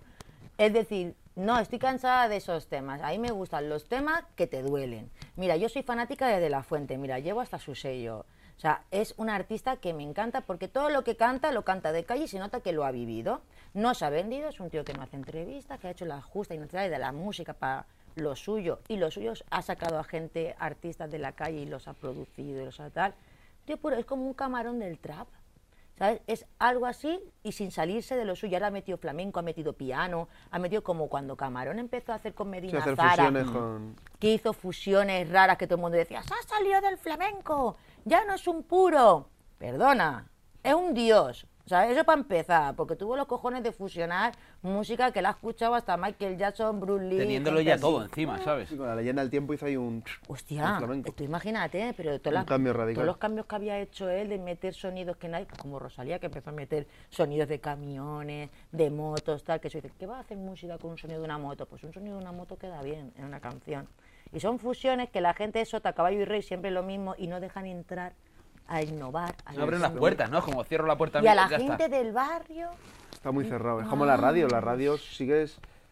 Para escuchar una emisora de rap, me acuerdo antiguamente en Radio 3 conseguías ahí los domingos Sí. una hora. Mm. Pero es que seguimos igual. Y Igual. hace 20 años de ese programa. Y no ha habido Y un no se avance. cambia, ¿eh? Y sin embargo el reggaetón sí que se ha metido aquí, se ha instalado en la Mira de qué habla el reggaetón. Y es Pues un- madre, que te dicen cómo te van a follar de las siete maneras. El Kama Sutra en diferente idioma. A ver. Sí, sí, no es... Te y como el se toto con nata, te cojo, te peto culo, eh, tanto el rato así, ¿sabes? Y eso aquí, eso aquí se vende que te caga, Sí, sí, pero porque está radio- grabado fuera. Tú tiras a grabar esas mismas letras. De ese mismo contenido, porque además mis artistas también son reggaetoneros que tocan trap, tocan flamenco, tocan reggaetón. Tengo ahora una artista nueva que es, es travesti, ¿sabes? Es, es travesti está haciendo un género súper distinto porque es muy producto, pero es muy, es muy galáctica, muy robótico, todo está metiendo otra vez el hardcore que se había perdido y ahora parece que está sonando y ya está metiendo tal. Son fusiones nuevas, pero como a la gente le gusta lo mismo de siempre, y si lo haces aquí en España no vale, te tienes que ir fuera, triunfar fuera y luego volver. Si Es que viene la- hecho de la Puerto música- Rico, uff. ya está. Es la hostia, y tú. de Argentina, de Claro. tal, te vas allí, grabas las canciones y se te pegan aquí. Las estás grabando aquí en tu tierra y no se te van a pegar. se pega. No se pegan, ¿eh? Mira, está sonando el cerdito otra vez. Sí, ahí queda algo, ¿no? Ahí. A ver, a El cerdito me lo como yo, que tuve un hambre. mira, aquí queda Nos algo. queda por aquí. Sí, yo empiezo a tener hambre también, ¿eh? Sí, en breve os llevo a comer. Voy llevo a sacar comer. ya también el Edin para filme- una polla como un camión. Última foto, Mira, nos queda una Esta fotito. es una fotito. Bueno. ¿Quién es? Este es mi tío? Paulino, el que os he hablado, el de que me enseñó a fumar. Él Ah, fue. hostia. La Este teníamos fue. preparada, pero antes no la hemos sacado porque estaba Hostia. él y soy yo el encargado del Claro, es Solo un canalla, ha sido un canalla. En mi familia hay, hay mu- muchos que lo quieren, otros lo odian, porque ha sido un canalla, pero es que ha sido un canalla, ha sido un vividor. Es que ha vivido la vida como la ha salido de los santos cojones. Es un grande, ¿eh? Bueno, ha sido un grande. Y yo empecé a fumar, he sido una fumeta, o sea, Hostia, qué bueno, Hemos ¿eh? hecho la Jenny Fumeta Hemos por él. hecho estructura circular, niño. Hemos vuelto. empezado por esto y acabamos aquí. Y ella, y Increíble, lo bonito ¿eh? es que le recuerdas con una Tercer sonrisa. programa. Ay, sí, porque yo sé que hay mucha gente que no lo aguantaba porque ha sido un mangante. Esto sí, iba con su navaja. La navaja esta, así, mi, mi tío tenía 80 de se la llevaba siempre ahí en su Sí se ha notado que la sabías abrir bien en la promo del programa. Eh, buena, buenos profesores he tenido. Este ha sido un grande, ¿eh? Bueno, él, mira, ahora mismo, de toda mi familia y tal, si él estuviese vivo ahora mismo, yo sé que él estaría súper mega orgulloso de, de- de mi trayectoria, de todo, de lo bueno y de lo malo. Seguro, hombre, que te está de viendo y, bueno y lo- malo. y está orgulloso. Una vez me echaron, mira, hicieron un mercado medieval en las lonjas de Moratalaz. Y viene el tío que te leía las cartas y le dije, a mí no me hagas cosas de estas, digo que a mí ni fu ni fan, ni creo ni dejo de creer. Me dijo, ven, por favor, dice que hay algo en ti que te necesito contar. Yo digo, bueno, yo recién llegada a Madrid, recién, llevaba dos meses. Y yo me había divorciado, tal, no sé qué. Y me dice, empieza a decirme todo cosas que habían pasado, ¿verdad? Y yo sin hablarle, yo le dije, no te pienso abrir la boca, digo, ves contando lo que quieras. Me cuenta, separado, has tenido otra relación que también ha sido un poco así tormentosa, pero esos, se va a pasar, vas a conocer un hombre ahora que vas a flipar, que te va a dar otro hijo. Yo digo, mira, no te lo crees ni tú. Yo ya, ya con la cabeza así torcida digo, "Eh, no quiero ni loca. Hombre, si mis hijos se llevan casi 10 años de diferencia, o sea, yo no quería más hijos. Pero siempre quería un niño de melenas largas y al final lo conseguí. Pero lo conseguido. Al final lo conseguí. Y yo decía, y él me decía, tal, no sé qué, y llega a contarme todo lo del amorío. Digo, déjate de amoríos que no vengo para esos temas. Digo, si me quieres contar otra cosa, mejor. Me dice, vale, si tú tienes un ángel de la guarda, dice que murió de cáncer, y dice, fuiste la primera en enterarte, y su- la llamada del hospital, como yo tengo la voz muy parecida a mi madre, y era una pequeña, tenía 13 años, y, y cogí yo el teléfono y me dijeron, tu hermano se ha muerto. Claro, yo digo, ¿cuál de mis hermanos? Claro, flipando, claro. Cuando digo, "¿Pero ¿cuál? ¿Cuál? Me dicen, ay, que eres la hija, perdona, tu tío Tío. Paulino. Yo fui la primera en enterarme de mi casa que mi tío había muerto. Y, me le- y es que el hombre me lo dijo. Y dice, pues tu ángel de la guarda murió, te enteraste tú la primera de la llamada, murió de una enfermedad muy larga y muy complicada. Tal, no sé qué. Y le digo, claro, así me va la vida. Ahora un borracho que te caga, digo, tiene que estar por ahí arriba gozándoselas aquí el cabrón. Digo, vaya ángel de la guarda me ha tocado. Pero luego a lo largo del tiempo he dicho, sí, es él, es él el que me está... Otra. Me lo creí, en verdad. ¿eh? Una muerte también que te afectó bastante de una amiga. Uf, Desi. Esa era del mundo del tatu, Desi. Sí, Desi por eso esa la conozco grande. también. Desi fue impactante también. Era una tía que encima estaba luchando con varios, con un cáncer de estómago, tenía epilepsia, iba tatuada y era bondad, tío. Tú estabas de mal rollo ese día, esa muchacha se sentaba a tu lado y te contaba, te hablaba un ratito y estaba y Te daba paz.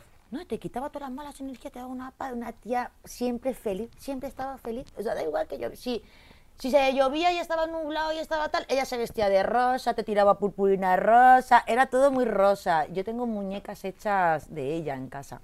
Y tenía una nena pequeñita y le hice una muñeca para su hija y su hija va con esa muñeca a muerte. Esa muerte me impactó un montón. Nos tuvimos que enterrarla en Cádiz, me hice un viaje hasta Cádiz con una corona hecha de Monster High, porque yo la llamaba mi monstruito, porque iba muy tatuada, con la cabeza rapada, ¿te acuerdas de ella tan chiquitina? Me llegaba por aquí, que era nada. Joder, ya Y, ves. esa, y me ves a mí en el Cabi, en el Cabify, en el BlaBlaCar, con una corona, y yo decía, se ha muerto una niña. ha muerto-". El- el- bueno, el BlaBlaCar iba cagado conmigo, con mi amiga que iba tatuada, la Marta, con unas rastas por aquí, tatuada por ahí, con unas dilataciones así, con una corona de muertos. El BlaBlaCar se moría, decía, madre mía, ¿quién he montado en el coche? Fue, pero luego fue un entierro muy bonito, nos dejaron poner su música, me dejaron ponerle toda de rosa, su purpurina. Lo que ella quería. ¿Mm? al Con sus Eso es lo bueno, no canciones. hay que Y su ser padre, era un- yo creo. su padre era coronel de la Guardia Civil. Era un tío serio que esas cosas en mundo no le gustaba y nos permitió hacerle. Hicieron la misa religiosa, ella no creía ni nada, y luego nos dejó a los amigos hacerle el entierro, Lo- por lo menos. Y, pero me impactó mucho, estuve mucho, mucho tiempo jodida, ¿eh? Jodida, jodida. Más, y en mi casa tengo la foto en grande de ella, de nadie más. No tengo así fotos en casa, tengo cuadros, tengo láminas, tengo tus láminas, prohibido jurar, tal, no sé qué.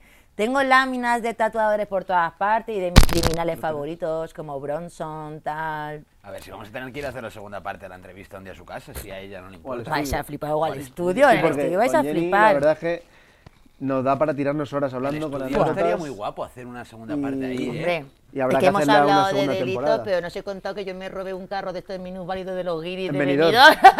y me fui paseando y haciéndome la coja por todo Madrid. Mercadona me compraba hacia la bolsa, me la llenaban. Los del McDonald's me sacaban la comida. Los albaniles me quitaban los andamios para que yo pasara. Bueno, yo te puedo Sí, contar. sí, Hay yo he más visto- delitos por he ahí. visto el carro. Pues visto habrá, habrá que ir, joder. Y lo estudio. volqué paseando a mis perras, lo reventé. Te dejo ahí el Lenin para que te eches una Ponnos ahí firmita. una firmita. A ver, va, qué bien. ¿Sabéis Y- cómo voy a firmar, no? Y ahora te voy a dar, si quieres, una cervecita calaca para que te la lleves a casa y te la tomes Pues- cuando quieras. Pues sí. Me va a me va a sentar bien después de la hamburguesita. O durante la hamburguesa, o después, antes. También. Calaca, que Calaca. eh, ¿Sabes por qué se llama Calaca o no? Mm, La verdad que no. Por las calaveras, Calacas. ¿Tú, Jenny, eso lo- las pilotas? No. ¿En el tatu, las calaveras? Ah, sí, Sí, pero las la- hago Hay más. un género ahí, la Calaca. Es Tío. Pues os voy a traer yo una. Mira, os voy a hacer un regalo para aquí. Tengo unas calaveras que me trajeron de Rusia guapísimas, que son las queremos, velas. las queremos. Yo las voy a regalar. Sí, sí, las queremos. Aquí todo lo que sea robado o regalado, Las queremos. lo ponemos. Cuando quieras, Jenny, las queremos. Uy, pues porque no tengo mi carro, si no. Bueno, tengo cosillas robas por allá, veré que os puedo dar. no, pero las calaveras las voy a traer en una jaula Una calaquita ahí, eh, te la llevas. Ay, qué bien para Una la cerveza casa. de lujo mexicana. Oye, está súper chula. Perfecta. Te entra perfecta. Está rica, está rica, artesana y rica. Bueno, ¿nos vamos para comer o qué? Sí, por a ir favor. pa- Muchas gracias, Jenny, por venir Joder, gracias a y por vosotros, echar me lo este ratito, superbién. una conversación muy guapa, un ratito Sabemos muy que ameno. Sí, Si sí, me sí. detienen No, no, a la vuelta nosotros. a casa, ya sabéis por qué ha sido, ¿no? Cabrón, y sacarme, pagar la fianza y esas cosas. Sí, ahora lo- Con lo todo. pedimos a producción. Yo le- ¿no? Si eso es Jaramillo que el... que Por favor. Es tatuador, tú has dicho que Yo voy a dar se vuestro bien. número. Mm, A la llamada, ¿quién quiere hacer? Digo, a los de Los cuchillo, de que se cuchillo. ocupa de ellos, los que cabrones. Pero de verdad que muy a gusto y muy guay para repetir. Hombre, como para no estar en este sofá de tapicería Arte España, cuidado. que ¿eh? yo me grabé un videoclip en este Ah, sofá, sí. Tú ¿eh? tienes un sofá grabado aquí antes de que esto fuera Antes de este que programa. fuese a cuchillo, Arte yo ya lo España. utilicé, ¿eh? Arte España, ¿eh? Mira, ¿cómo suena? Mira. Esto Producto y de la historia de del trap, ¿eh? Brutal. También tiene historia. Ya meteremos alguna cosita ahí de ese videoclip para, que, Sí, le- sí. para que la vean Y cómo salgo, actúa. salgo rollo aquí y salgo con una navaja y Con todo, una a navaja, cuchillo, ¿eh? jugando al ajedrez. Hostia, esa imagen, haciendo la loca. Meteremos alguna imagen seguramente en el programa, en los previos lo verán. Tío, me acabo de dar cuenta que lleva Jesús Gil. Tú y yo tenemos una foto hecha rollo Jesús Gil en una Sí. piscina te la acabo de ver, me encanta. Eso, eso no debería saberlo nadie, pero podemos Pues buscar la sí, foto sí, y ponerla. Por favor, tengo un montaje hecho con el cuerpo de Jaramillo y la cara de Jesús Gil. O sea, buenísimo, en una piscina. O sea, buenísima, Sí, sí, buenísima. en casa de Saúl encima. Encima en tu casa. Que ese día te hice a buscarme porro porque me había quedado sin porro. Producción. Gente, otro programa más, el tercero, ¿eh? El tercero. El tercero. Ay, el número tres, que me gusta mucho. El tercero. Volvemos la semana que viene trece. con el cuarto. El si tres, queréis, el ¿vale? trece y el siete. A cuchillo, aquí, con la Jenny hoy. Venga, que vaya bien, chao. Nos vemos. Tú quiero. Bueno, espero que tengáis hambre.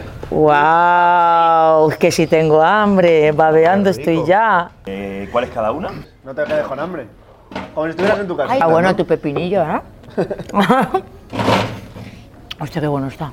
Te... Está buenísimo, ¿eh? Coge juguico. Es lo más verde que he comido nunca. Venga, ahí He voy. pedido una un poquito más sana hoy, de pollo. Sabe Mira, a mira, mira, mira que sabe a brasa que flipas. ¿Está abrasadita? A brasita. A ver, mm. vamos a brasita, probarla. Te lo juro, ¿eh? A brasita. Vamos a probarla. Va, pues la sobrasada está de muerte. Brutal. Hostia, ¿eh?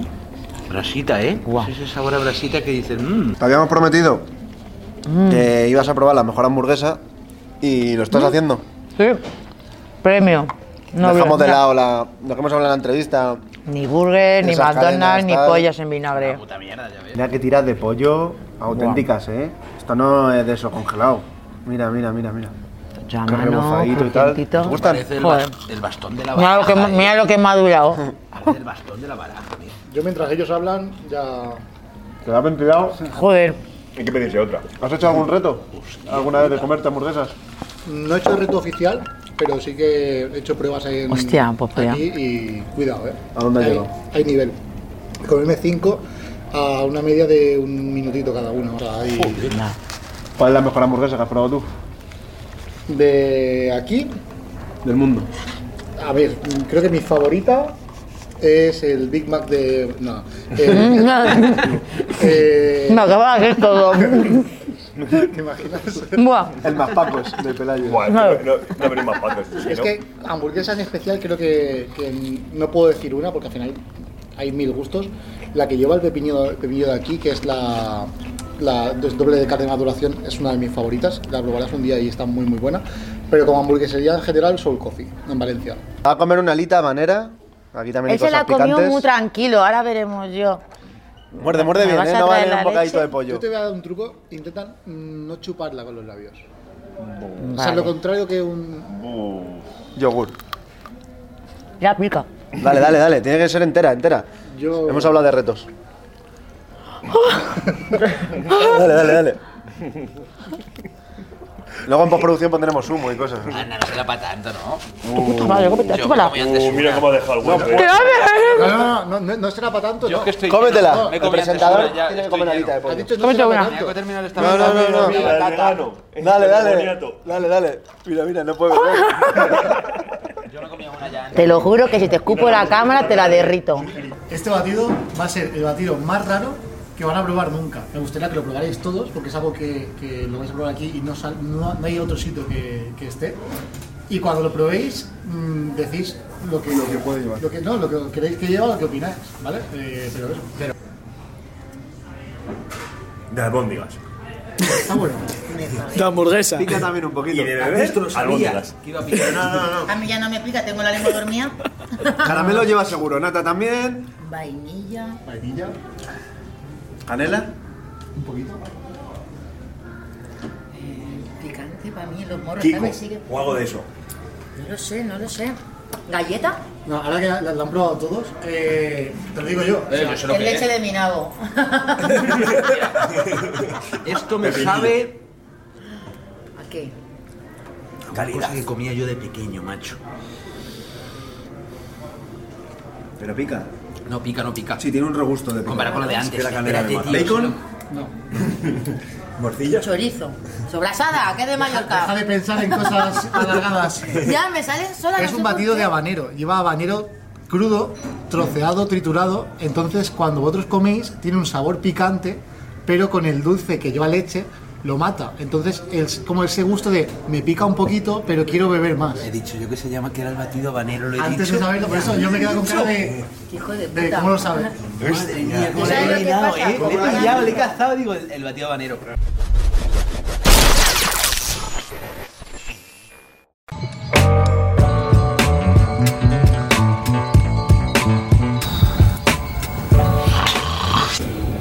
Tú, despierta, tronco, ¿qué haces, macho?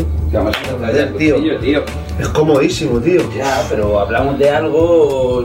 Tenemos el programa ya, tío. ¿Qué haces? Estoy sobando, sobando aquí. Luego la hamburguesa, que si te comes se va el. Es comodísimo, tío. Esto de tapicerías de España, encima de bonito, cómodo, ¿eh? Pero es que además es de los que bota, ¿eh? Esto Sí, sí. tiene material, no sé qué gramaje lleva. Es bueno, tío, es bueno. Está hecho aquí en casa. Y dice que lleva aquí unos cristales de. De Paroskis. de algo de eso, ¿no? Así no nos lo roban. ¿Cómo es? Tapicerías de España, ¿eh? Tapicerías de La España. mejor tapicería de España. Flipa, ¿eh? Mira qué sofás. Qué calidad. Mira cómo suena niño. A ver si me vas a romper. Yo me voy a dormir. Venga, tira tu anda ahí. Sí, voy a trabajar, voy a trabajar, tío. Hasta luego.